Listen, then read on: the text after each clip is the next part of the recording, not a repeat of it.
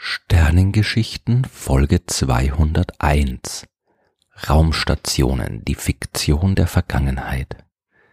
Schon lange bevor die erste Rakete von der Erde ins All geflogen ist, haben die Menschen vom All geträumt, von den Möglichkeiten, den Weltraum zu erreichen und vor allem den Möglichkeiten für Menschen dort zu leben.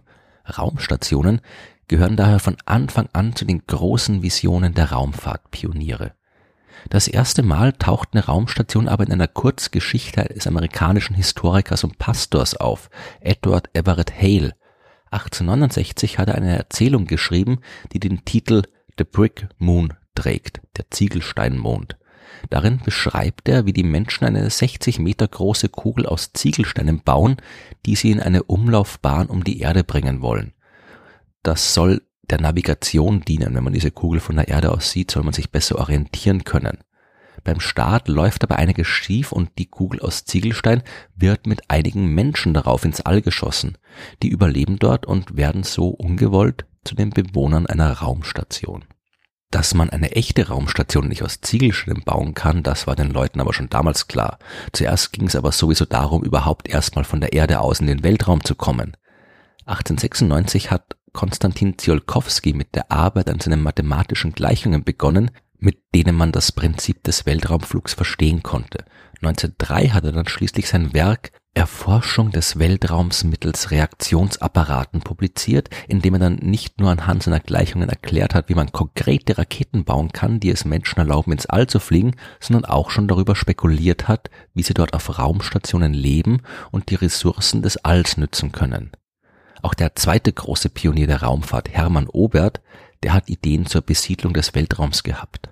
1929 ist sein Buch Wege zur Raumschifffahrt erschienen, in dem er ebenfalls sehr ausführlich erklärt hat, wie man Raketen mit flüssigen Brennstoffen über die Atmosphäre hinaus ins All bringen kann. Im Buch findet man außerdem Entwürfe für den Bau von Raumstationen. Obert hat sich überlegt, und das auch sehr ausführlich, was die Menschen dort im Weltall zum Nutzen der Bewohner der Erde anstellen können. Sie könnten die Erde beobachten und Informationen über viele der damals noch unerforschten Länder sammeln. Sie könnten Schiffe vor Eisbergen bahnen. Sie könnten Daten zur Wettervorhersage sammeln. Die Raumstation sollte auch als Zwischenstation und Materiallager für Flüge zu anderen Planeten dienen. Und man könnte dort mit großen Spiegeln Sonnenenergie sammeln und zur Erde leiten. Wirklich ausführlich mit dem Bau einer Raumstation hat sich allerdings der österreichische Techniker Hermann Potocznik beschäftigt. Der wurde 1892 im heutigen Kroatien geboren und hat dann zwischen 1910 und 1913 an der Technischen Militärakademie in Mödling bei Wien studiert. Neben seiner Karriere als Ingenieur war er auch Soldat und hat nach dem Ersten Weltkrieg den Rang eines Oberleutnants eingenommen. 1919 wurde dann schon Hauptmann und auch wegen einer Erkrankung frühzeitig in den Ruhestand versetzt, was ihn aber nicht daran gehindert hat, sich Gedanken über die Raumfahrt zu machen. Er hat ein weiteres Mal an der Technischen Hochschule in Wien studiert und dann 1928 unter dem Pseudonym Hermann Nordung sein Buch Das Problem der Befahrung des Weltraums veröffentlicht.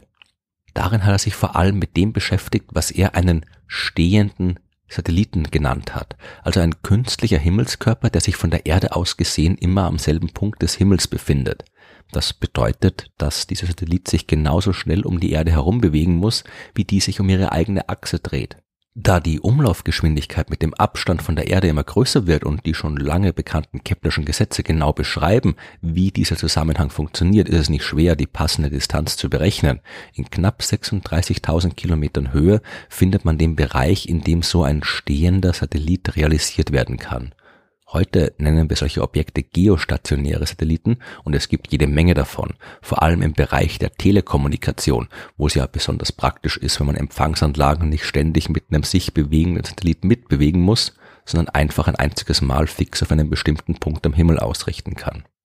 Noch intensiver hat Potocznik aber über Raumstationen nachgedacht. In seinem Buch hat er geschrieben, es wäre also sehr wohl denkbar, technische Einrichtungen zu schaffen, welche den Aufenthalt im leeren Weltraum trotz des Mangels aller Stoffe ermöglichten, aber auch das Fehlen der Schwere würde zumindest in physikalischer Hinsicht, wahrscheinlich aber auch sonst, kein ausschlaggebendes Hindernis für die Abwicklung des Lebens bilden, wenn man den verschiedenen sich daraus ergebenden Merkwürdigkeiten Rechnung trägt.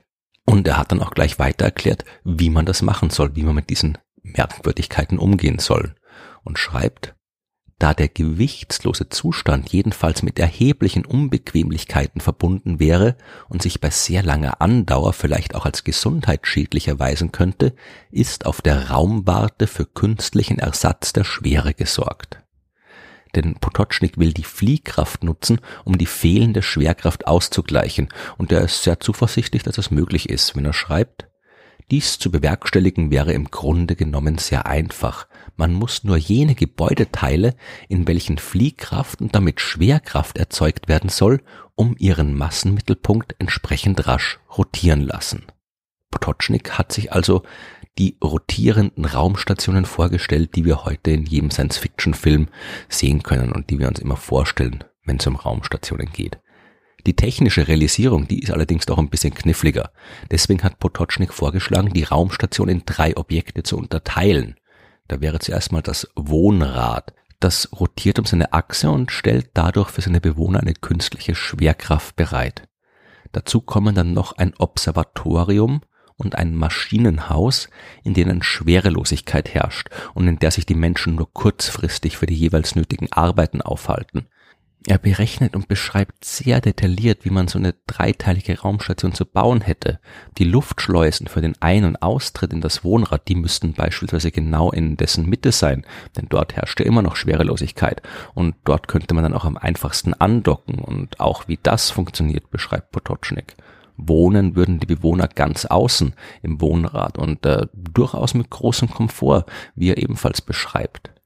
Es gibt da Einzelzimmer, größere Schlafräume, Arbeits- und Studierzimmer, Speisesaal, Laboratorium, Werkstatt, Dunkelkammer und so weiter, sowie die üblichen Nebenräume wie Küche, Badezimmer, Waschzimmer und dergleichen. Alles ist mit modernem Komfort ausgestattet, auch Kalt- und Warmwasserleitung fehlen nicht. In seinem Buch findet man auch detaillierte Zeichnungen für Observatorium und Maschinenhaus und Potocznik hat auch genau berechnet, wie Energie für die Station von einem riesigen Parabolspiegel direkt aus dem Sonnenlicht gewonnen werden kann. Im Wien der damaligen Zeit konnte sich die Arbeit von Potocznik aber nicht durchsetzen. Man hat ihn nicht ernst genommen und er ist 1929 im Alter von nur 36 Jahren an einer Lungenentzündung und in völliger Armut gestorben.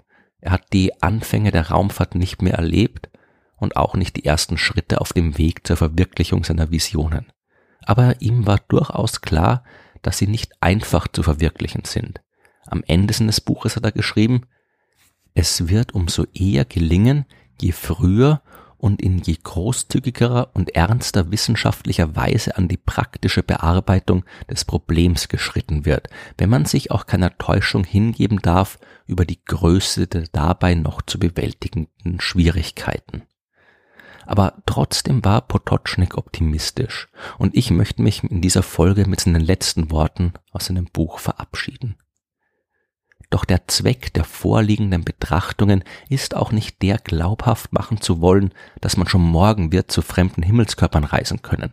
Es soll damit nur versucht sein zu zeigen, dass die Befahrung des Weltraums nicht mehr als etwas für den Menschen Unmögliches angesehen werden darf, sondern ein Problem darstellt, welches sehr wohl technisch gelöst werden kann. Und ein Problem, dass all die Hindernisse, die seiner endgültigen Bemeisterung auch noch im Wege stehen mögen, nur nichtig erscheinen lassen muss, ob der überwältigenden Großartigkeit des dabei Erstrebten.